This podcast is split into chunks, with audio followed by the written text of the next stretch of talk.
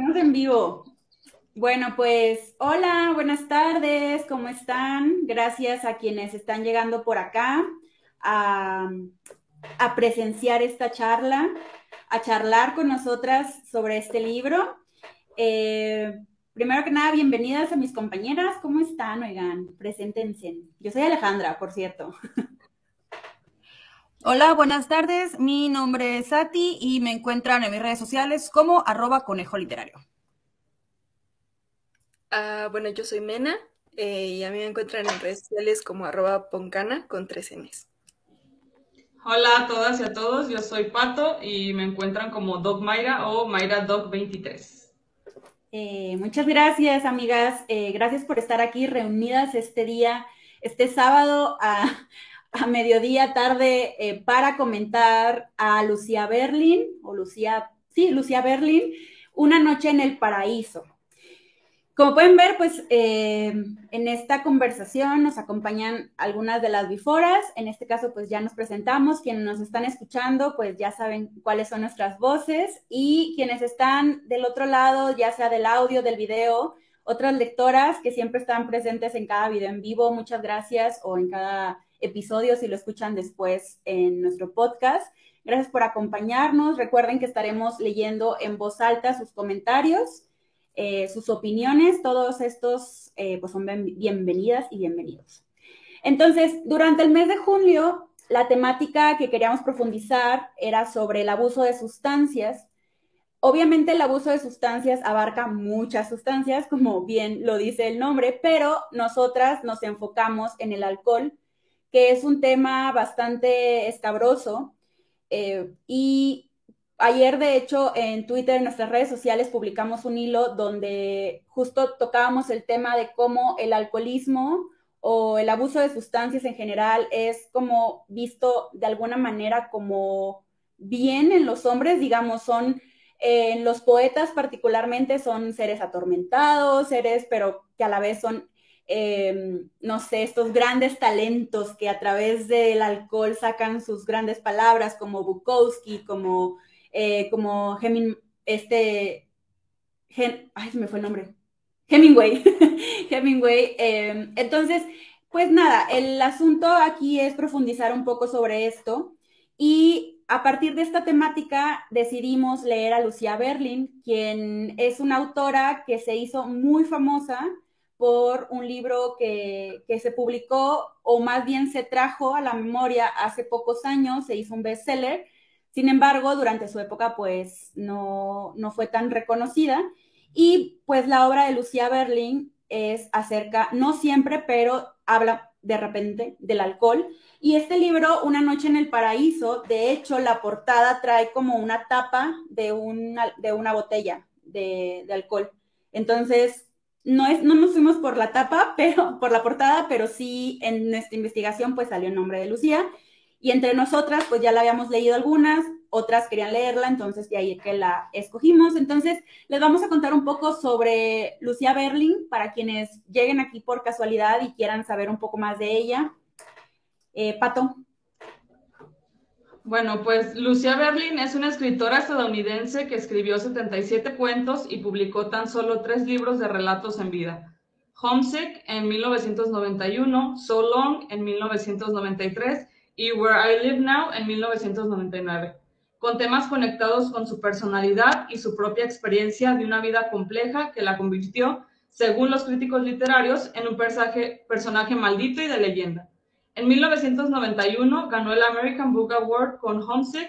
No obstante, su obra quedó olvidada durante años hasta que en el año 2015, 11 años después de su muerte, se publicó el libro de relatos póstumos Manual para Mujeres de la Limpieza, el cual fue considerado como uno de los mejores libros de ese año por las principales revistas literarias y se convirtió en un bestseller. Berlin tuvo una historia sentimental atormentada, alcoholismo, serios problemas económicos y problemas de salud. Gracias al éxito de Manual para Mujeres de la Limpieza, este libro llega a nuestras manos como una compilación hecha por su hijo de todos aquellos relatos que se quedaron fuera de dicha compilación. Así es. Pues esta es Lucía Berlin. Eh, como pueden ver, Manual para Mujeres de la Limpieza no es el libro que elegimos para leer, sino otro que justo recopila esos relatos que no entraron en el manual y que recupera a su hijo. Eh, entonces, pues vamos a entrarle de lleno a comentarla. Em, y pues aquí va, a haber debate, entonces es, va a estar bueno para que se queden a escucharnos. Primero, vamos a irnos como lo básico, ¿no? Si nosotras quisiéramos presentar este libro, si quisiéramos hablar de él con un amigo, con una amiga, si quisiéramos hacer una reseña. Me gustaría que me contaran ustedes de qué van estos relatos y si pudiéramos explicarlos, cómo sería esta explicación. Bueno, em, eh, Una noche en el paraíso o Evening in Paradise, como ya bien adelantó Pato, es la selección de un poquito más de 20 historias curadas y trabajadas por el hijo de la autora. De hecho, él escribe el prólogo, él escribe la y, la introducción, ¿no? Acerca de cómo es que se gesta y cómo y qué criterios usa él para seleccionar las historias en donde básicamente en, esas 20 historias quedan registradas casi de forma anecdótica historias de gente que de otra manera quedarían olvidadas. Es la idea de traer lo ordinario al centro de la literatura, ¿no? Esta idea de que, de que hay historias en donde se supone que no pasa nada. El eh, libro comienza con eh, lo, el catalizador de la historia, es la historia de Hope y de Lou, en donde la autora se metaficciona un poco, bueno, no un poco, totalmente, en el personaje de Lou y comienza a contar cómo es este, cómo es crecer en la frontera y cómo es crecer en, en un lugar donde las identidades culturales están muy variopintas, ¿no? Y, y hay desde mexicanos, su mejor amiga es de Siria, y esta idea de, encontrarte en un lugar donde, donde no te puedes encontrar porque no hay una identidad global en sí. Esa parte se me hizo bastante, bastante lo más, lo más interesado, conforme, interesante conforme van avanzando las historias, se comienzan a tornar un poco más lúgubres y comienza a hacer la aparición el gran fantasma de la historia, ¿no? Que es el alcohol y el abuso de las, de las sustancias y de cómo estas son una característica a considerar en las violencias cotidianas que viven las mujeres, ¿no? Tanto las que se, autoinfligen como las que reciben de parte de, de, parte de externos. Todos los cuentos prácticamente son protagonizados por mujeres o narrados desde una perspectiva femenina. Y también es esta idea, ¿no? Que detrás de, de, de cada mujer hay, hay, hay una heroína, pero no en el sentido heroico que conocemos, sino en que sale avante de ciertas, de ciertas violencias y de ciertas cosas que lo cotidiano eh, perpetúa en su entorno y ella convive con ellos. Ahora, me voy a arrancar un poco por qué me pareció el libro. Yo no me cansé, yo me cansé, perdón, de decir en, mi, en mis redes sociales este es, un libro muy complicado. Ya después hice como un ejercicio de reflexión y dije, creo que es muy injusto de mi parte decir que lo, que lo odié, porque el libro sí tiene sus méritos. De hecho, aquí este, los, los, traigo, este, los traigo anotados, pero es un libro muy pesado. Como es muy anecdótico, es me pasó, yo vi, yo esto, yo aquello. Se siente muy pesado. Creo, con todo respeto al hijo de Lucía, que hubo un abuso en la inclusión de las historias. Eh, se siente, ya la última historia ya no puedes más. De verdad, yo qué horror, o sea, pero quiero, quiero, formular mi comentario de forma más educada, pero el hijo de Lucía Berlin, cuando encontró estas historias, de verdad, él dijo, familia hoy se come, o sea, así como el meme, él dijo, familia hoy se come, y porque ya está trabajando además en los diarios y en las cartas de su madre, o sea, eso lo vi en un artículo de The Guardian, entonces, también, o sea, hay un, ah, le puso un tweet que me pareció muy atinado o, o, un comentario que le escuché que se me hizo muy atinado que me dijo, es que da la impresión de que Lucía no quería que estas historias se publicaran, o sea, porque se sienten muy incompletas por, uh, por momentos. Y insisto, si eres una lectora eh, eh, de, bueno, menos como yo, que busca un rango emocional, un espectro emocional muy amplio en sus historias, porque es lo que, es, es lo que una le pide a la literatura, esta necesidad de entrega y de, y de pasión y de locura, Aquí no va a ser, ¿no? También, ha, también hay muchos méritos, pero es esta necesidad también de que, ay, voy a, voy a tratar de aterrizar mi historia. Hay un cuento que me gustó mucho, que es el del techo de adobe, el de la casa. Ese me encantó. Es el, eh, nada más por eso rescataría todo el libro. Me gustó muchísimo porque a través de una anécdota de una madre que está casada con un músico y se muda a una propiedad rural, ella denuncia las violencias sistemáticas, ¿sí? Con las que conviven las mujeres todos los días, ¿no? Porque es la idea de que ella tiene un esposo que es músico y como él es músico y él trabaja en la noche, ella tiene que estar a la merced de sus deseos durante el día, ¿no? Me, ese cuento me gustó, me gustó muchísimo. Hay una intención política que reconozco detrás de ese cuento total, totalmente. Como les decía al principio, o sea, la idea de registrar las, las, las violencias domésticas y las vidas domésticas es algo que venimos, pues la mamá de los pollitos, ¿no? De Jane Austen, o sea, que era, que era uno de sus, de sus ejes también. Eh, no voy a comparar, porque está mal compararla, y menos, y menos este, con un vato, pero rescato también mucho lo que dijo Al al inicio, porque yo por momentos noté similitudes con Hemingway, con muchos cuentos de Hemingway, pero dije, ¿por qué en Hemingway se analiza y se teoriza como genio? Y dije, y yo, desde mi machismo interiorizado, no puedo ver eso en, en Lucía Berlin también, ¿no? Es, es, es una, es una, una idea, ¿no? Que ahí dejo y un ejercicio que tenemos que hacer todos también. Eh, eso, eso es respecto a temáticamente los cuentos. En estilo, a mí me, yo pensé mucho en Flannery O'Connor. No sé si alguna o alguno ha leído a Flannery O'Connor. Pensé muchísimo, muchísimo, más que los cuentos de Flannery O'Connor son un poco más grotescos y más tétricos, pero siento, aunque ella no la, en ningún momento, o vi alguna entrevista, o vi algo en donde la, la considerara como sus influencias, sí hay, sí hay un tinte del, del gótico sureño, nada más que unos 40 años después, porque Lucía Berlín es después del, del, gótico sureño, pero estoy segura que ella se devoró a todas las, las autoras, ¿no? Este, famosas de, de, de, esa época, eso dentro de lo que me gustó. Y ya, este, para cerrar un poquito, otra cosa que me gustó mucho y que ya reflexioné, este, con más calma, cuando superé el coraje inicial que me había provocado el libro, ¿verdad? Yo puse aquí, cada historia tiene una paleta de colores, porque es muy, muy ambiental, el libro es muy ambiental y es muy de escenarios, o sea, son muy, no, Lucía Berlin tiene una fijación por hacernos saber en qué lugar está ocurriendo y en qué condiciones materiales están ocurriendo las historias, ¿no? Eh, aparecen Albuquerque, Mapocho Station, aparece Nueva York, Chile, Texas, México. Es una cantidad variopinta, ¿no? De, de, escenarios y que además son claves, o sea, no funciona prácticamente como otro personaje, ¿no? Porque te deja muy claro que no podrían ocurrir en otro lugar estas historias, están ocurriendo aquí por algo.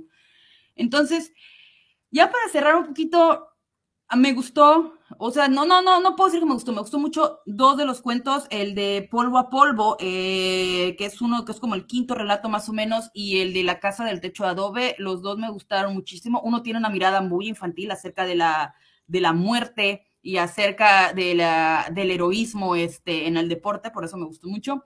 Y el otro que sí es con una intención considerablemente más, este, más política, y pues eso, ¿no? También es importante entender que en todos estos cuentos, pues asoma el, siempre todos están bajo la sombra de las adicciones y discretamente se van, nunca, nunca, porque además nunca es muy frontal, ella no es frontal en el tema de las adicciones ni en el tema del alcoholismo, pero sutilmente te hace ver que es que, que ahí, que, que, hay algo, ¿no? Que hay este, que hay algún abuso en alguno de los, de los personajes.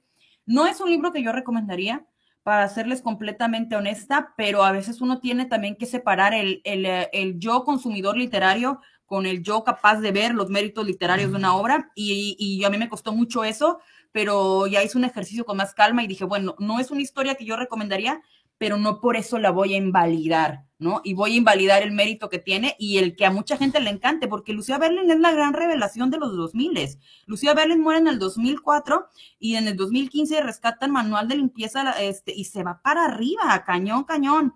Entonces, este, pues bueno, todo lo que sea en favor de la reivindicación del trabajo intelectual de las mujeres me encanta. Insisto, no es un libro que yo recomendaría, lo sentí muy pesado, este, no, no, pero, pero hay tiene un nicho, hay un público meta. Yo pensé mucho en Ale, ver si hoy me la traigo este, entre mis comentarios, pero pensé mucho en Ale en los primeros cuentos porque se me hizo un cuento, se me hizo un tipo de historias que ella disfrutaría, ¿no? O sea, esta idea de, la, de las identidades de crecer en el norte, de, de esta convivencia entre la pluralidad, de nacionalidades y de que quién sí es mexicano y quién no es mexicano, porque también ahí lo deja ver Lucía varias veces, o sea, es que si soy mexicana, o sea, soy suficientemente mexicana o no soy suficientemente mexicana, pero convivo, hay una parte en donde hasta van una cantina y venden unos boletos, o sea, está Está padre, está, y también hay un gran debate ahí, me gustaría mucho oír las opiniones de los que nos están viendo en el, en el chat, porque platicábamos las chicas, yo entendí, yo interpreté que era una cadena de personajes, lo que pasaba en los primeros cuentos, eventualmente esos primeros personajes intervenían en los cuentos siguientes y así se iba como una, como esta gran cadena sin nombrarlos, sin nombrarlos, pero se, se entendía, ¿no? Entonces, qué, qué, qué entendieron al respecto. Y ya, eso sería todo de mi opinión. Sí, justo, o sea, creo que yo estoy súper de acuerdo en esa parte. O sea, también tomando en cuenta, yo escuché las lecturas de, de Leemos, Leemos Juntas. Eh, entonces, como escucharlas todas así como una tras otra, me hizo tener como más presentes a todos los personajes que estaban apareciendo eh, pues en, en, cada uno de los momentos, ¿no? Entonces, o sea, como que sí fui conectando como con personajes que había escuchado de que hace, o sea, como 5 o 10 minutos antes, ¿no? De, que en el cuento anterior y estaban apareciendo tres cuentos más adelante. Entonces, justo, o sea, como que me había quedado un poco esa duda de si realmente estaban como reapareciendo estos personajes. Y sí, o sea, después como que llegamos a la conclusión de que sí. Eh, también a mí me recordó mucho a las historias de mujeres de ojos grandes porque siento que justo en las historias de mujeres de ojos grandes, pues son, o sea, son todas historias contadas por mujeres o contadas desde la perspectiva de una mujer, y justamente los personajes de las tías van reapareciendo más adelante, ¿no? Entonces, o sea, en ese sentido me recordó muchísimo a, ese, a ese libro de Ángeles Mastreta. A mí no, no estoy segura de qué es lo que siento con este libro, porque además, no sé, pero como que a mí me vino una perspectiva muy fuerte de que cuando habla de los países de Latinoamérica, siempre como que destaca demasiado la parte de su, o sea, como de todas las cosas que estaban mal en ese momento, ¿no? O sea, todas las cosas que están mal en el entorno de Latinoamérica, ¿no? La violencia, las drogas, este, no sé, como todos estos ambientes que normalmente asociamos a lo negativo. Y en el cuento en el que ella, en los cuentos en donde ella habla que está en París, no se ve ya esta, como esta idea de todo lo negativo, ¿no? Sino que se rescatan ya, o sea, como que ya no se habla tanto de ese entorno. Entonces, como que sí fue para mí un, y algunos de los cuentos de Albuquerque, ¿no? Y de, de zonas de Estados Unidos, en donde siento que como que ya no se destaca tanto esta parte, y en cambio en los de Latinoamérica sí, entonces como que sí hubo ahí un rollo medio colonialista en el asunto y como que me llamó mucho la atención y estuvo presente como mientras escuchaba todos los cuentos. Y no sé, como que tengo sentimientos encontrados también con los cuentos, porque justamente algo que comentaban en el grupo de Leemos Juntas y algo con lo que estoy súper de acuerdo es que se siente como que había, o sea, justo se sienten los cuentos incompletos, pero si tú los, o sea, bueno, yo, yo que los escuché todos juntos, es como si estuvieras escuchando a un borracho contar una historia de la que no se acuerda bien. Entonces, o sea, como que toda la historia, llega momentos en donde hay huecos muy grandes en las historias, es así como de, bueno, pues es que aquí estabas contando otra cosa, ¿no? ¿Cómo fue que llegamos a este punto?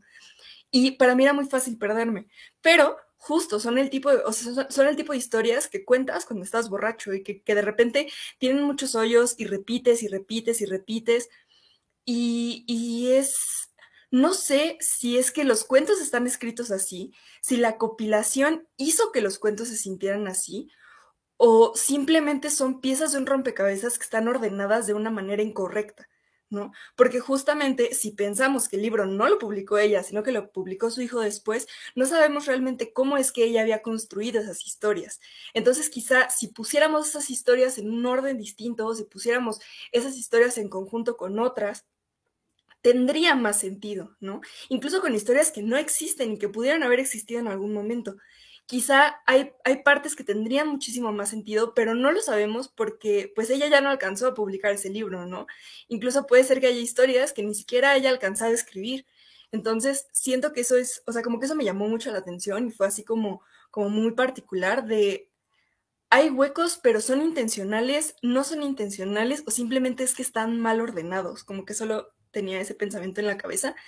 Y también siento también un poco como para cerrar, la parte de que son cosas cotidianas, pero siento que es una cotidianidad a la que yo por lo menos me siento muy alejada. Entonces, para mí no es una cotidianidad que me haga sentir como de, ah, yo podría estar ahí, ¿no? Son como historias que podría, ahorita estoy viendo la serie del cuento de la criada y como por alguna razón hubo historias que empecé a, a ver en ese tono, ¿no? O sea, como en una historia que podría ser eh, muy distinta, muy, muy alejada de la realidad, o por lo menos de lo que yo percibo como realidad, ¿no? Que quizá para otras personas puede ser como de, ah, sí, claro, esta es la historia de mi tía, de mi abuela, de mi prima, lo que sea. pero hay algunas historias que sí es así como de, mm, a mí me hizo falta algo, ¿no? Como que no me siento realmente conectada con esta historia y por eso no la pude ver desde mi cotidianidad y por eso podemos pensar que son hasta aburridas, ¿no? No es necesariamente que porque sea cotidiano sea aburrido, sino porque es una cotidianidad a la que no estamos acostumbradas y a la que además nos parece muy lejana. Por lo tanto, no hay manera de conectar ahí en esa, en esa parte. Entonces, ajá, sí, eso básicamente. Tampoco sé si lo recomendaría o no. Quizá hay uno que otro cuento que sí compartiría, pero así, digamos, el conjunto completo, así como de, ah, sí, mira, ten, léelo, mm, no estoy segura. Yo continuando lo que dijo Mena, este, de hecho aquí estoy, tengo mis anotaciones y hasta le puse, este libro es muy de nicho. O sea, porque sí tiene una audiencia, sí tiene un público, solo que yo no soy esa audiencia, porque me llamó la atención, sobre todo las primeras historias, las que están contadas desde la infancia, ella habla de la frontera. Para mí, si tú me dices la frontera, yo lo primero que pienso es la frontera entre Tapachula y Guatemala, porque está, es la que está más cerca de mi casa. Entonces después me cayó el 20 y dije, no, ahí está hablando de otra frontera completamente diferente. Y dije, pues claro, dijo, el libro, el libro tiene una intencionalidad, está dirigida a una audiencia y yo no soy parte de esa, de esa audiencia. Pero ella, como autora, sí está asumiendo que yo soy parte de esa audiencia. Entonces era un ejercicio muy, muy, muy confuso, este, a veces, ¿no? Eh, pero, pero sí, rescato mucho, dijiste cosas muy valiosas, ¿no? Pero esa última que dijiste, o sea, es, es, me quedo mucho, me quedo mucho con esa. No es que el libro sea malo per se, es que cuesta trabajo relacionarse, eh, relacionarse con él, pero una vez que, si, tú, si tú por tus experiencias de vida, este, por, por ser quien eres, te puedes relacionar con el libro, o sea, va a ser para ti una obra reveladora, va a ser completamente, este, vas a encontrar verbalizados muchos sentimientos, este, que, que tú, este, te que, que a lo, muchos piensos, ¿no? Este, los vas a, los vas a encontrar en palabras de, de Lucía, de Lucía Berlin, ¿no? Pero sí me queda claro que este libro tiene una audiencia muy, muy, muy específica y eso no lo convierte en un mal libro. O sea, solamente es un libro muy en específico. Y ya, vas, Pato, te escuchamos. Bueno, pues continuando un poco sobre la cotidianidad y los personajes que habitan en esta cotidianidad, eh, creo que hay otros tres temas, o sea, que son el común denominador dentro de las historias. Y uno sería el egoísmo de los personajes, pero de los personajes hombres en este caso. Porque la mayoría de los hombres que vemos en estos relatos, o sea, ven por sus intereses y sus deseos, y la mayoría se relegan a, a la mujer pues al segundo plano, porque ellos son los que cumplen sus sueños, los que trabajan, los que tocan el piano, los que hacen esculturas y los que siempre están ahí como que ocupados, ¿no? Y de esto lo, lo, lo vi muchísimo en, en, en, tres relatos específicos que fueron como que los que a mí de hecho se me quedaron más grabados y que diría que son los que más me gustaron. Eh, fue, pero no me acuerdo de los títulos desafortunadamente, solo me acuerdo de qué trataban, pero uno de ellos era el de el hombre que ignora a su, a su esposa cuando ella le está contando sobre sus peripecias diarias de, de qué va a caminar con su hijo y luego que vea a este cartero y, y esa, esta escena me recordó mucho a lo que luego ponen en las películas o en las series, de, de como de, ay, te estoy hablando, no me estás escuchando, y que luego dicen como que cualquier cosa random para que, a ver si esa persona le hace caso, ¿no? Y qué es lo que ella le dice como de, ay, pues es que asesiné al cartero. Y, y él así como de, ah, sí, sí, sí, sí. Entonces, como ya de ese, ese punto quiebre me gustó, porque ya fue como que ella ya estaba harta y de, oye, pues hazme caso, ¿cómo es posible que, que tú nada más es como, ay, sí, yo estoy escribiendo mi libro, pero lo que tú me cuentes no importa. Y, y esto, o sea, este, punto fue algo que sí, o sea, me llamó la atención y que pues sí me hacía enojar, o sea, eso sí tuve unos sentimientos en esos, en esos relatos que dije, ah, malditos, ¿por qué siempre, o sea, están ignorando y siempre están siendo egoístas, o ellos eran los que se iban, el que dejaba la familia, o el hombre que pues también el, del relato que comentaba Ati también fue uno que me gustó bastante, el de que se va a tocar el piano a un bar y pues ella tiene que quedarse ahí en la casa, ¿no? Y al mismo tiempo, esto pues considero que tiene una relación con el tema de las violencias que precisamente eh, mencionaba Ati, porque pues son las mujeres las que están ahí, ¿no? Las que tienen que hacer la familia y criar a los hijos a final de cuentas, porque pues son las que tienen estas violencias pues sistémicas, ¿no? O sea, ellas son las que pues tienen que perdonarle, no sé, las infidelidades, como las, las, las ex esposas, el, el, relato este en el que pues hasta ellas ya estaban juntas, se, se, conocían y era como que pues estar todavía recordando este tipo de cosas.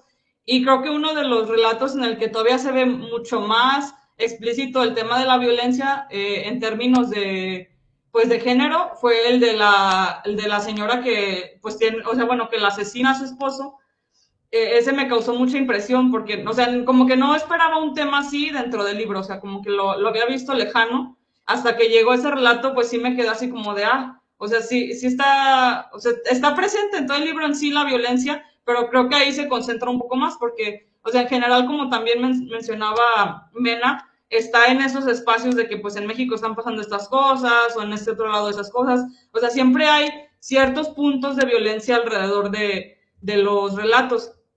Y, y pues, o sea, son las mujeres como que las que están ahí, las que son perfectas, las que no pueden hacer tales cosas, pero que al mismo tiempo pues luego buscan estos espacios para crear un hogar, o sea, porque también son mujeres que están de un lado a otro, que van con sus parejas de aquí para allá, que están viajando, pero que buscan crear su hogar, ya sea pues en un simple espacio como la mujer que está en el campo y que al inicio pues obviamente para ella era un cambio muy radical tener que ir allá y que había un montón de ratas, Luego este señor intruso ahí que ya de que me acordé del dicho ese de que el muerto y el y el y el arrimado apesa el tercer día porque ya como, señor, ya váyase, por favor, que hasta se lleva su remolque.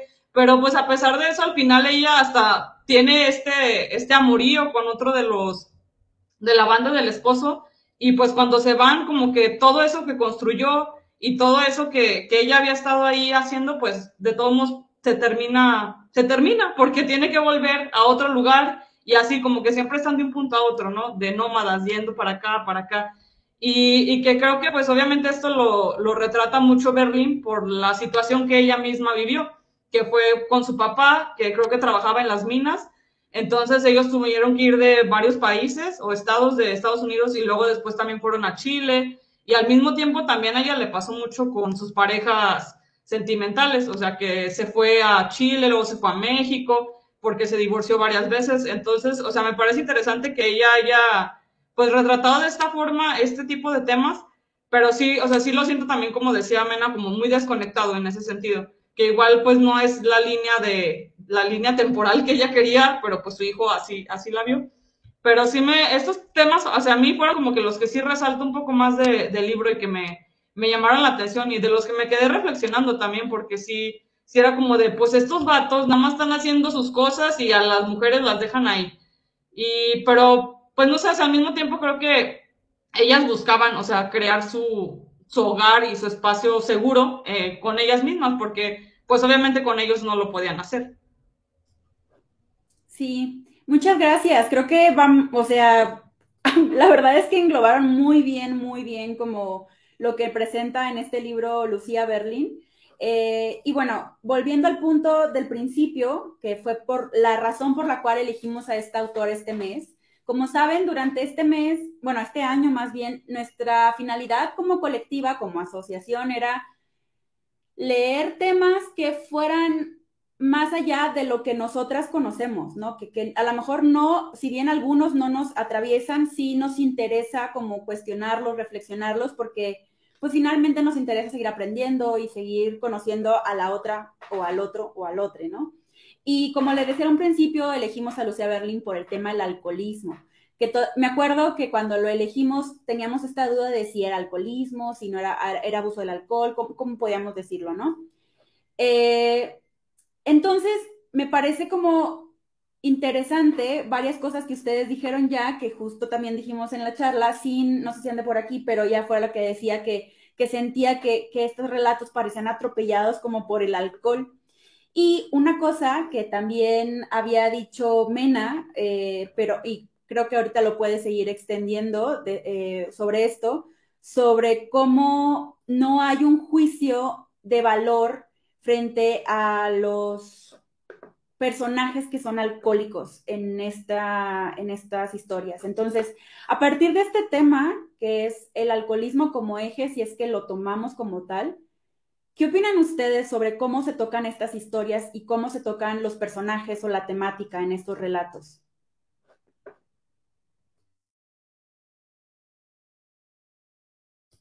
Eh, primero tú, a ti, si quieres. Vamos otra vez a ti, Mena Pato. Pues este es muy, muy sutil, ¿no? Yo por lo menos en los relatos que leí nunca sentí que fuera, que fuera, que fuera frontal. Es como, es que, es que, híjoles, hablar del abuso de sustancias, pero particularmente del alcohol, me parece una cosa muy, muy complicada y no, y a veces podemos caer en discursos, no les quiero decir moralinos, pero en discursos muy condenatorios para las personas que lo hacen, ¿no? Entonces, este, hay que, mm, tenemos que tener mucho, mucho cuidado. A mí lo que me sorprendió fue la naturalidad, ¿no? Y, lo, y, lo, y la forma tan ordinaria en que están, en que están abordados, este, en el, en el relato. Es prácticamente, es este, pues es esta presencia, sí, o sea, el alcohol está omnipresente entonces, este, en, en, prácticamente todos, este, todos los relatos, tanto así que el, el, el relato que le da nombre al libro, pues está ambientado en un bar.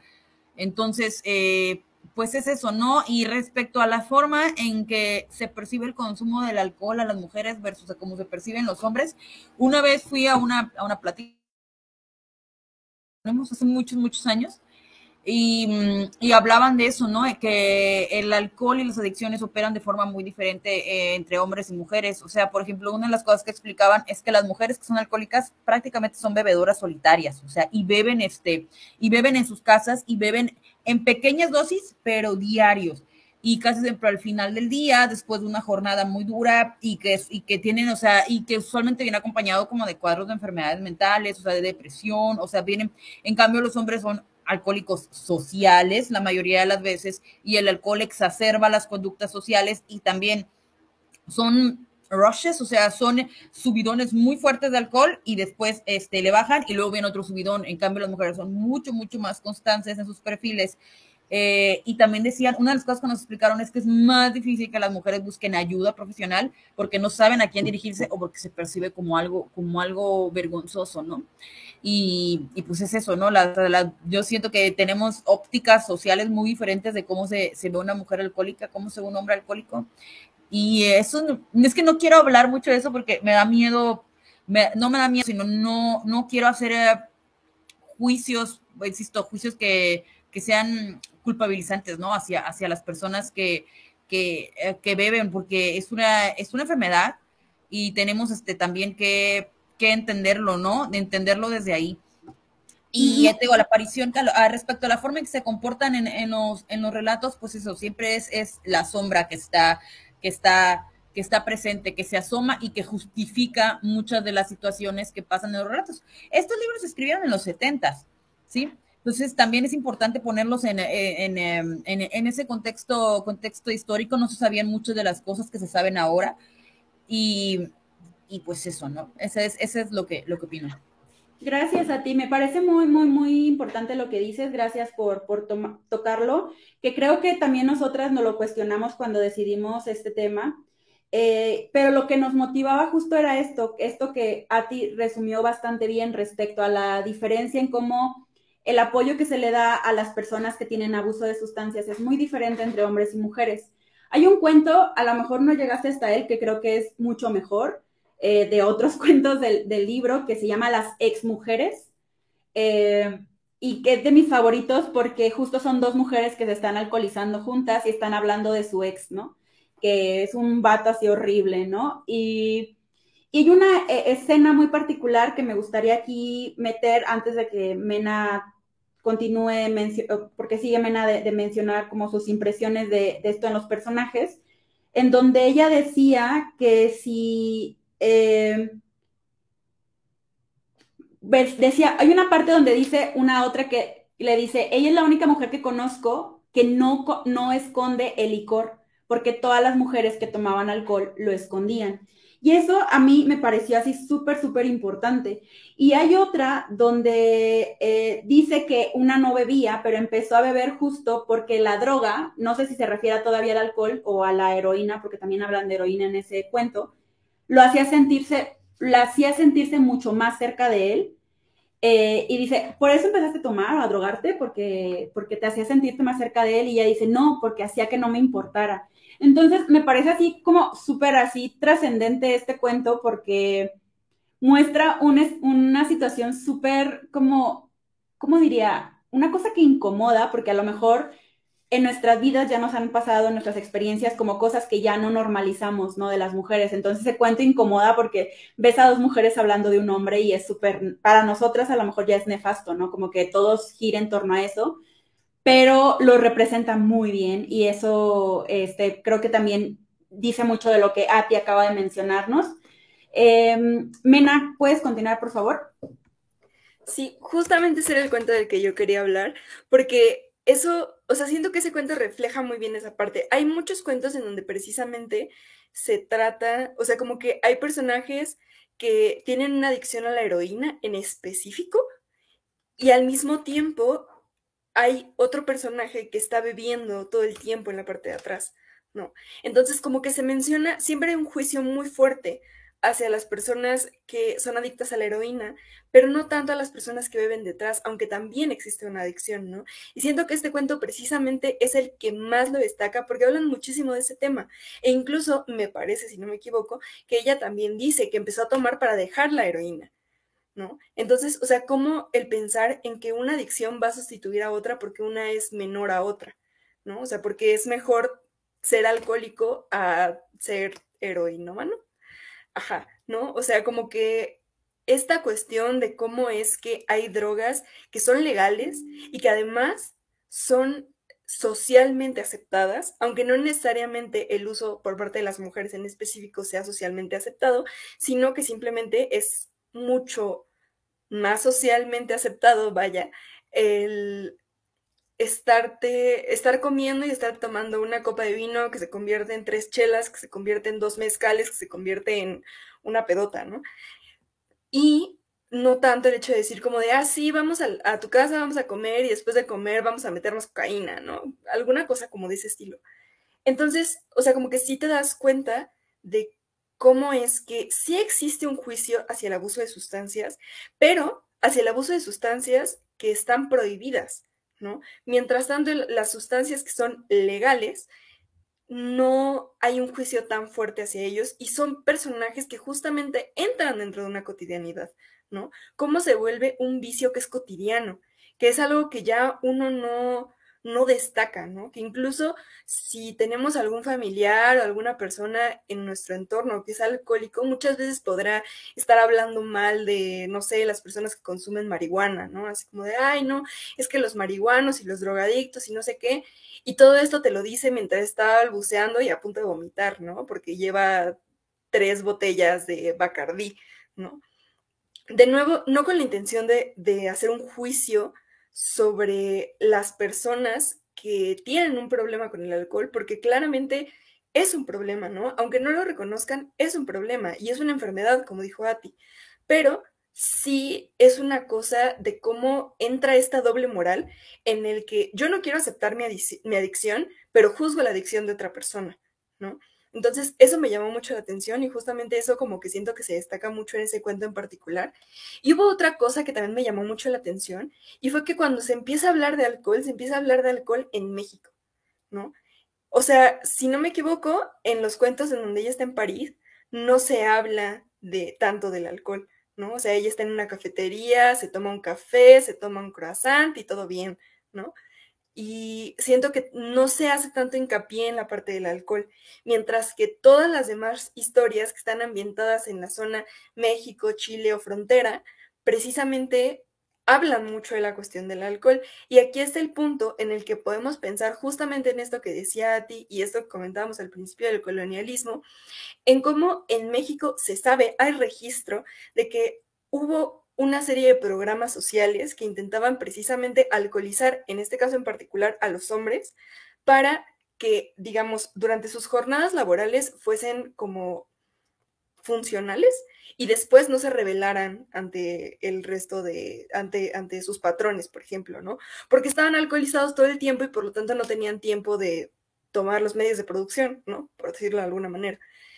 Entonces, me parece muy importante que justamente en estos aspectos, o sea, en estos, en estos cuentos, en estos espacios, se retome la parte del alcohol, porque si tenemos ya un contexto sociohistórico de cuál es la situación que se vivía con el alcohol en las zonas fronterizas, en la zona de México, en la zona, en Chile no estoy segura, ¿no? Pero sí, o sea, como que sí sé, sí sabía ese dato de aquí de México, pues tiene mucho más sentido, ¿no? Que todas las historias que se desarrollan en la parte de México y frontera tengan tanta influencia en el alcohol, porque existen ya políticas públicas desarrolladas por los gobiernos para que las personas se vuelvan consumidoras de alcohol y se vuelvan en algún momento alcohólicas, ¿no? Entonces, esto, o sea, por un lado me, me, brinca por el hecho de que se es como de, ah, sí, bueno, en el primer mundo no se toma y acá en, en el sur global, pues sí, todo el mundo está borracho, ¿no? Pero darnos cuenta de que eso tiene una explicación política, ¿no? Tiene, tiene una razón de ser. No es simplemente por el hecho de que México sea así como cualquier cosa y que todo el mundo esté borracho ahí porque ese es el estereotipo que se tiene, sino que realmente ese estereotipo está derivado del hecho de que las políticas públicas del momento hicieron que las cosas fuesen así, ¿no? Entonces, como que eso también me saltó mucho y ahorita que como que lo estaba pensando me, vino a la cabeza de nuevo, porque sí me parece muy fuerte como ya el pensarlo en ese aspecto, ¿no? El pensar como de, bueno, pues es que ¿por qué en México se habla del alcohol y en Francia no? Es por eso, ¿no? Porque en Francia se tiene un consumo como muy moderado y muy específico del alcohol, claro, todo el mundo toma vino, pero todo el mundo toma agua, y en México se convirtió en una herramienta de control. ¿No? Entonces, como que solo quería dejar ese dato ahí antes de que se me olvidara también y pues ya, eso. Muchas gracias, Mena. Muy interesante tu análisis. Em, y gracias, porque justo pensé, me acordé muchísimo de uno de los cuentos de Manual para las Mujeres de la Limpieza. Originalmente vi una, una investigación que decía, en inglés, cuando lo escribió el cuento, eh, Lucía Berlin decía, los indios suelen beber mucho o algo así. En el inglés estaba de otra manera. Lo, quiero este, reformular, pero le quitaron justo ese porque era, lo consideraban racista, ¿no? O sea, como, ¿qué onda con esta morra que pusiera eso? No es como decir los judíos o, ajá, o sea, como que no. Sin embargo, en ese cuento, ella justo cuestiona los prejuicios y la discriminación que ella tiene hacia la gente india pero no sé si se refiere hacia los indios de la India, porque ya ven que luego es un término que no se usa correctamente. Em, y me pareció muy interesante esto que dices, porque no sé si ella fuera consciente o tal vez sí era consciente de sus prejuicios y le valía ponerlos. No sé si es porque los borrachos dicen la verdad. porque también claramente Lucía tenía problemas con el alcohol, que es una cosa que, luego les, les, les generó problemas, pero Muchas gracias, muchas gracias por esta, esta aportación. Eh, Pato. Bueno, yo solo quiero agregar así brevemente que a mí me pareció muy acertado el hecho de que la mención de, del, del, alcohol fuera tan sutil, o sea, como tan natural. Porque, no sé, al inicio que empecé el libro yo, yo pensé que iba a ser otro tipo de historias, o sea, tomando en cuenta que este era el tema.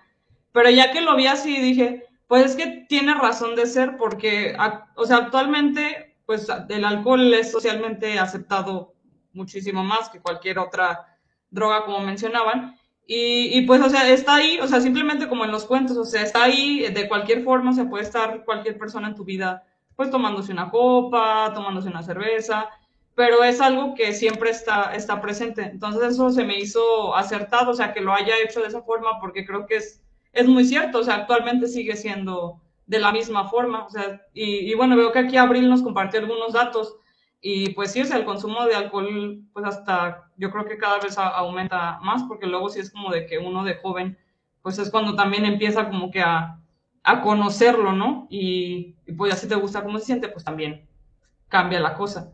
Pero pues sí, o sea, me pareció interesante de, de esa parte y que, pues, o sea, está chido que, que Lucía lo haya eh, reflejado también pues a partir de, su experiencia. Y también creo que a partir de la, no solo de la experiencia misma, sino también obviamente de que su mamá también era una mujer eh, que consumía alcohol y que de hecho creo que vi, leí en algún lado que cuando creo que ellos estaban como de viaje y su papá trabajaba, pues su mamá estaba encerrada en el cuarto bebiendo, o sea, y precisamente como lo que mencionaba a ti, que pues las mujeres están como más relegadas hasta a esta soledad, ¿no? Y los hombres, pues sí, más a lo social.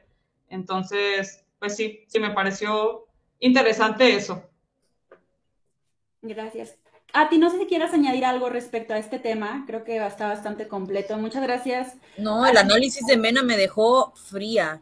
Me dejó, o sea, ya, ya, eso, eso es siempre lo interesante, ¿no? Y, y por el motivo por el que nace este colectivo, que puedes leer un libro y hacer un ejercicio dialéctico individual y luego cuando lo llevas a lo colectivo es completamente diferente, ¿no? Entonces jamás hubiera notado lo que dijo Mena, de verdad, así lo digo de corazón, jamás lo hubiera notado hasta que no lo, no lo enunció ella. Sí, y a mí me, le digo que me hizo recordar mucho este cuento que les decía, se llama La lavandería Ángel, que es de este, este libro, y que eso me lleva a la siguiente, al siguiente tema que, quisiera em, a manera de, no de conclusión, pero sí como llegar todo esto que ya hemos hablado de Lucía Berlin.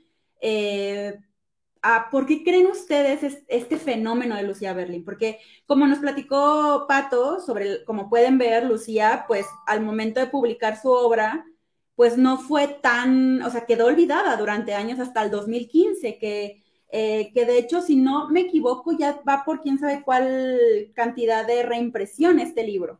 Entonces, obviamente nosotras no leímos este, pero yo la verdad preferiría que, leyeran primero Manual para Mujeres de la Limpieza y de forma lenta, esto es algo importante que decir, que muy lentito, eh, pero sí me gustaría como sus opiniones respecto a qué hay detrás del fenómeno Berlin, o sea, eh, esa es una, y la otra es ¿qué tanto nos llega a nosotras de lo que es realmente su humano? Porque esto que dijo Mena me hizo recordar a esto otro que le decía de cómo se le editaron ciertas cosas, eh, cómo su hijo decide qué cuentos están, qué cuentos no. Una de las cosas que decíamos en la reunión que tuvimos de Leemos Juntas, que decía María, era que ella le gustaría hacer su propia compilación de los cuentos de esto, porque siente que hay cuentos que aquí funcionan muy bien y que si quitaran algunos que son paja, eh, quedaría mucho mejor el libro. Esa era su, versión y decía que ella quería darse un tiempo en un futuro de leer solamente su selección, los que ella consideraba los buenos relatos, ¿no? Entonces, me lleva a esta pregunta, ¿no? ¿Qué tanto que tenemos a nosotras es realmente de su mano? Y finalmente la traducción, porque esta traducción está hecha eh, al español, español de España, y el chiste es que Lucía vivió en Estados Unidos, sí, pero muchas de las cosas son de español mexicano y otras de español chileno. Entonces, ¿qué tanto hubiera cambiado si la traducción lo hubieran hecho personas o de Chile o de, o de, México? ¿No? Esa es una que me parece interesante. Y finalmente, en, esto, en este fenómeno, ¿creen que este fenómeno se haya debido a estas comparativas con estos autores que han sido considerados como estos autores malditos? Bukowski, Hemingway, Carver, ¿no? Eh, que Carver tiene toda una historia porque aparentemente a Carver su editor le cortaba cuentos y muchos dicen que parte de, su éxito es por el editor. Pero siempre, y de hecho en el mismo libro, me cae tan mal que hagan esto, dice, maldita, brillante, rescatada, uno de los mejores fenómenos literarios del momento, una Raymond Carver. Esa es la descripción que hacen de ella, una Raymond Carver. A mí me gusta Raymond Carver, pero me molesta esto quiero saber ustedes qué opinan de este fenómeno. Ay, este, mira, para serte honesta, no quiero, no quiero ser ese, ese señor, o sea, en la conversación, pero es que sí creo que mucho, o sea, mucho, o sea, la quieren convertir en la, en la nueva gran artista maldita. De hecho, me ganaste la palabra, o sea, la, quiere, la quieren convertir, o sea, en eso, necesitan una nueva figura, porque ya la Teo está, hay muchas figuras masculinas, está Carver, tienen a Hemingway, tienen a Bukowski, de mujeres, pues como que ya se les acabó todo el trabajo a Silvia Plath y ya se les murió Ted Hughes, ya no tienen más que, más que este poner este de ellas, a pesar de que no la pueden traducir. Entonces, este, Virginia Woolf ya se les acabó también todo lo que podían este, hacer de ella, entonces está en una nueva figura este, femenina, ¿no? Que representa una nueva, una nueva generación de, de, atormentadas. Te digo, a mí, a mí manual, todo de manual me medio gustó. Este no me gusta para nada. Entonces, no sé porque no quiero, no quiero hacer ese comentario, no quiero ser ese señor, pero sí, sí creo que hay una campaña de marketing muy fuerte, o sea, detrás de esta reivindicación del trabajo de Lucía Berlin, porque su hijo está escarbando hasta debajo, de, de verdad, hasta debajo del colchón, de hecho ya vienen sus memorias. Este, es el, es el próximo libro, ya se, acaban de editar en inglés, eh, no, no tardan ya en, en traerlas en, en español y pues eso, o sea, también O sea, sí es lo que te digo. De hecho, hay hasta un artículo de, The New York Times que se llama The Sainthood of Lucia Berlin, la santidad de Lucia Berlin. o sea, quieren, quieren, uh, quieren convertirla en, en, un nuevo personaje, ¿no? Yo creo que hasta dentro, no, no tarda y empezamos a ver películas, o sea, este, eh, inspiradas en ella, tableros de Pinterest, de looks de Lucia Berlin. Es, a mí esa es la impresión que me causa. Eh, insisto, no porque nosotras seamos una colectiva que promueve el trabajo intelectual de las mujeres, no vamos a ser críticas ante el mismo y ante la instrumentalización del mismo también. O sea, porque aquí hay, porque aquí hay, o sea, yo estoy segura que lo que su hijo hace viene de un lugar de amor también, pero, o sea, también hay una, hay, hay una, pues, instrumentalización, hay un, hay un, hay una mano monetaria que está moviendo este, ese interés, ¿no? Y me queda, y me quedó muy claro después del éxito de, de Manual. Entonces, es eso, no, no voy a condenar ni desacreditar el trabajo de ella por el simple hecho de que no, no, no, es el, no es el tipo de literatura que yo consumo, pero también tenemos que ser eh, lectores conscientes de que si hay una campaña de marketing muy fuerte detrás de él y lo que yo siempre les digo en mis redes sociales, o sea, siempre que lean algo, pregúntense, el que este libro esté publicado, ¿a quién beneficia? O sea, ¿quién se está beneficiando de este trabajo, no? Entonces, hay muchas motivaciones detrás este, que me parecen un poco, un poco cuestionables. Ojalá me equivoque y ojalá tenga que salir a, a tragar mis palabras, no tengo problema con eso pero, pero sí necesitan a esta nueva gran autora americana, porque ¿quién quieres que haya sido la última así gran autora sufrida americana? Silvia Plath, Carson McCullers, o sea, habrán sido las últimas. Entonces sí, sí les, este, les surge, ¿no? Este, encontrar a, una nueva, a una nueva estrella. Y esa es mi, mi opinión. Insisto, no va por el tema de desacreditar el, el, trabajo intelectual de Lucía Berlin, pero no por ser una, una una, este, una colectiva, este, vamos a alabar y a solapar también este, actitudes que, que, no benefician este, al trabajo del resto. Gracias a ti. No, me parece muy acertado tu comentario. Creo que es necesario cuestionarnos qué leemos, cómo lo consumimos, por qué lo estamos leyendo, si es nada más. Porque finalmente, o sea, verlo en edición, en ediciones eh, o sea, la traducción que, está, eh, que es traída a Latinoamérica es por una gran editorial, una editorial que tiene muchos, este, pues sí, es una gran institución, digamos, está en Alfaguara, en el sello Alfaguara, que también se imprime mucho más, o sea, creo que no vamos a negar lo que es, ¿no? O sea, y me parece, este, que es, es muy acertado, muy, o sea, está bien, o sea, está, está bien el comentarlo, creo que no somos ciegas ante lo que vemos. Yo sigo pensando, antes de que continúe Mena después de mí, que quizás Lucía Berlin ni siquiera hubiera dicho esto si lo quiero publicar, ¿no? O sea, hay cosas que, escribimos porque lo queremos escribir, ¿no? Eh, y me parece que sacarle hasta lo que no, a lo mejor ni siquiera es como una buena ejercicio de curaduría, ¿no? O sea, el ejercicio de curaduría no se está haciendo de forma correcta y y yo creo que el mérito de editores, por ejemplo, eh, que a veces es un papel que olvidamos, es eso, ¿no? Hacer una buena curaduría, elegir bien, editar bien y, a partir de eso hacer que los libros adecuados lleguen a nosotros, ¿no? Yo es el tipo de libros que me gusta leer. O sea, a mí sí me gusta Manual para las mujeres, Manual para mujeres de la limpieza, pero este libro que leímos me parece que está muy out of context, Lucía. Entonces eso eh, me generó conflicto, creo que me ayudó mucho leerlo en voz alta, obviamente, eh, y también que ya la conocía, o sea que no me fui como con esa, este, con esa idea de que eso es ella, porque sé que eso no es ella, y, pero sí creo que pudo haber sido una cosa mejor, eh, ¿no? Mena, Sí, yo también tengo como varios comentarios. Por un lado, lo que decías de la traducción, siento que también hay un problema que no estoy segura de si hemos comentado como en vivo, pero sé que hemos comentado como entre nosotras en el grupo. Em, hay un gran problema de que a los traductores latinoamericanos se les pide que utilicen un español neutro. Entonces, si tú haces una traducción de Lucía Berlin a un español neutro, sigue perdiendo ese contexto que dice, sale. Y yo creo que en todo caso, si, si quisiéramos hacer una traducción lo más acertada posible, tendríamos que precisamente dejar utilizar esta libertad, ¿no? De decir, bueno, o sea, hay mexicanismos que se van a utilizar y que son necesarios, ¿no? Son necesarios para entender el contexto en el que te estás situando, ¿no?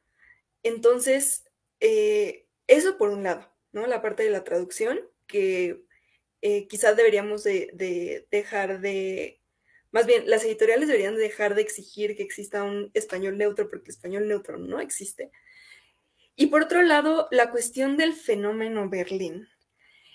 Estoy de acuerdo con Nati en cuanto a que quieren hacerla la próxima escritora maldita, pero también creo que tienen una cosa muy fuerte con la cuestión de rescatar autoras, no en el buen sentido, o sea, no en el sentido de, ah, vamos a, traer más literatura de mujeres, sino vamos a rescatar autoras porque las autoras venden.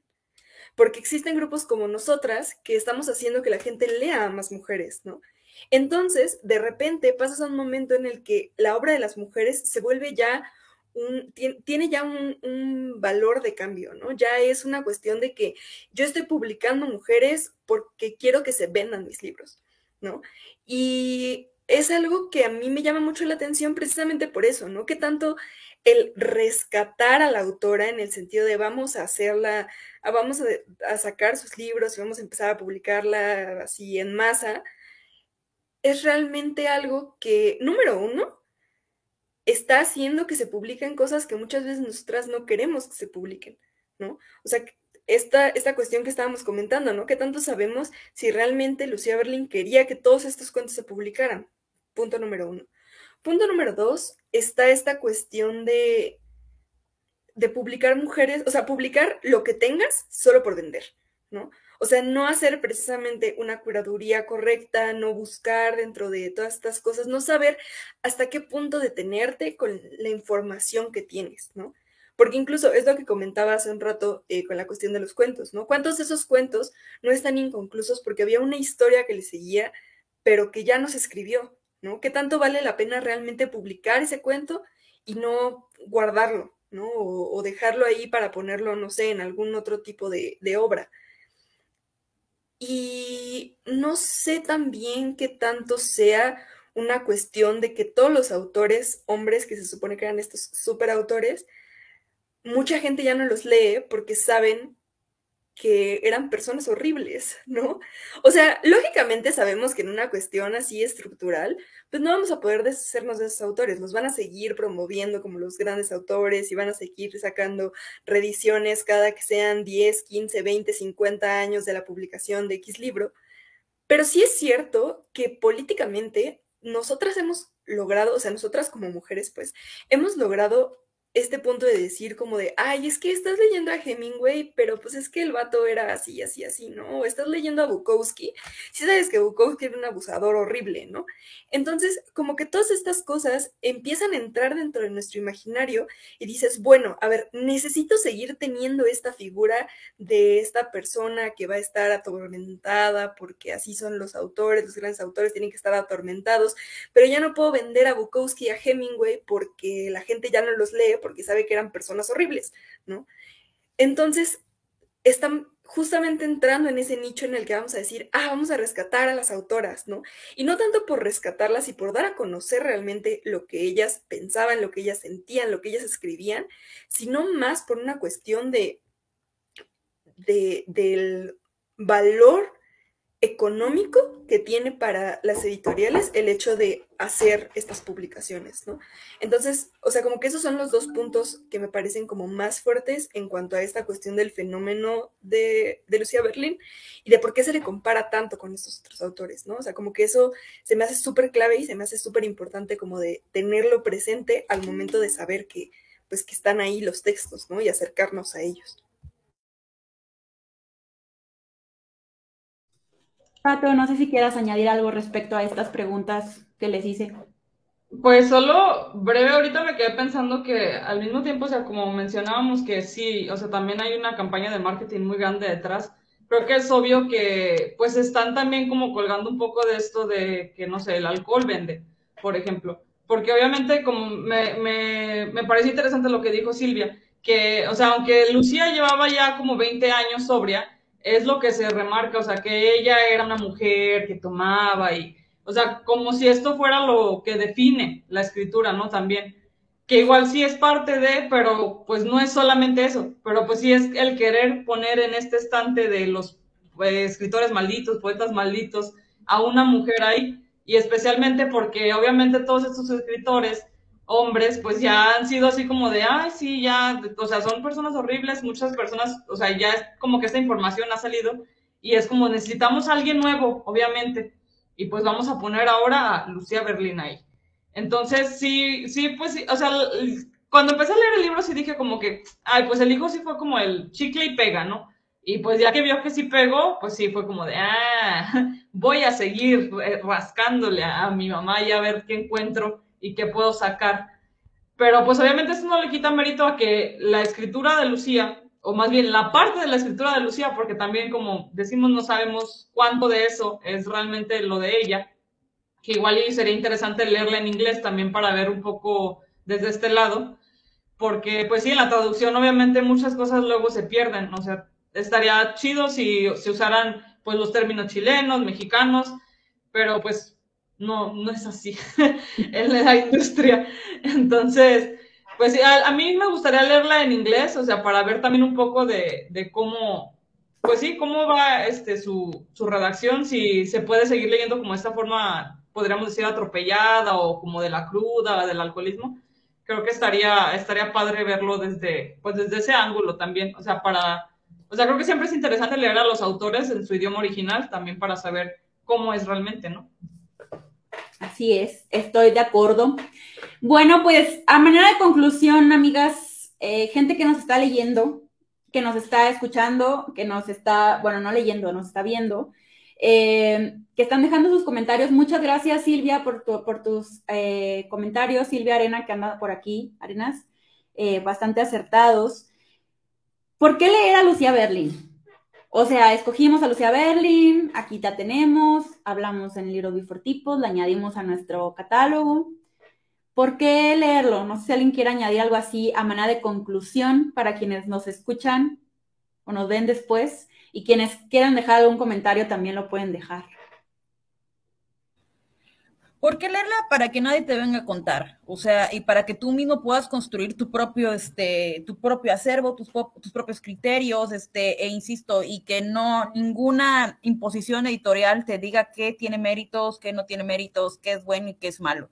O sea, siempre, y es algo que en Libro Bifortipos hemos trabajado arduamente por uh, difundir, o sea, eh, hay que tener criterio, hay que desarrollar el pensamiento crítico y es muy importante que siempre lean, no porque nosotras cuatro, cinco, seis nos sentamos este, y les digamos que sí y que no, sino porque ya de por sí el canon se ha dedicado a dedicarnos que sí que no, entonces, este, todavía hay que llevar este, pues hay que llevarlo un paso más, o sea, e insisto, tiene, tuvo cuentos muy, muy, muy interesantes, tuvo cuentos este también, eh, también uh, rescatables y, y, pues de eso se trata, o sea, que cada quien construya su propio imaginario de autoras, su propio este vivero de, de autoras y quienes lo van a componer. Entonces, como experiencia, me parece, me parece bien. O sea, se debe, se debe de leer y cada quien debe tener su propio este, juicio de valor al respecto.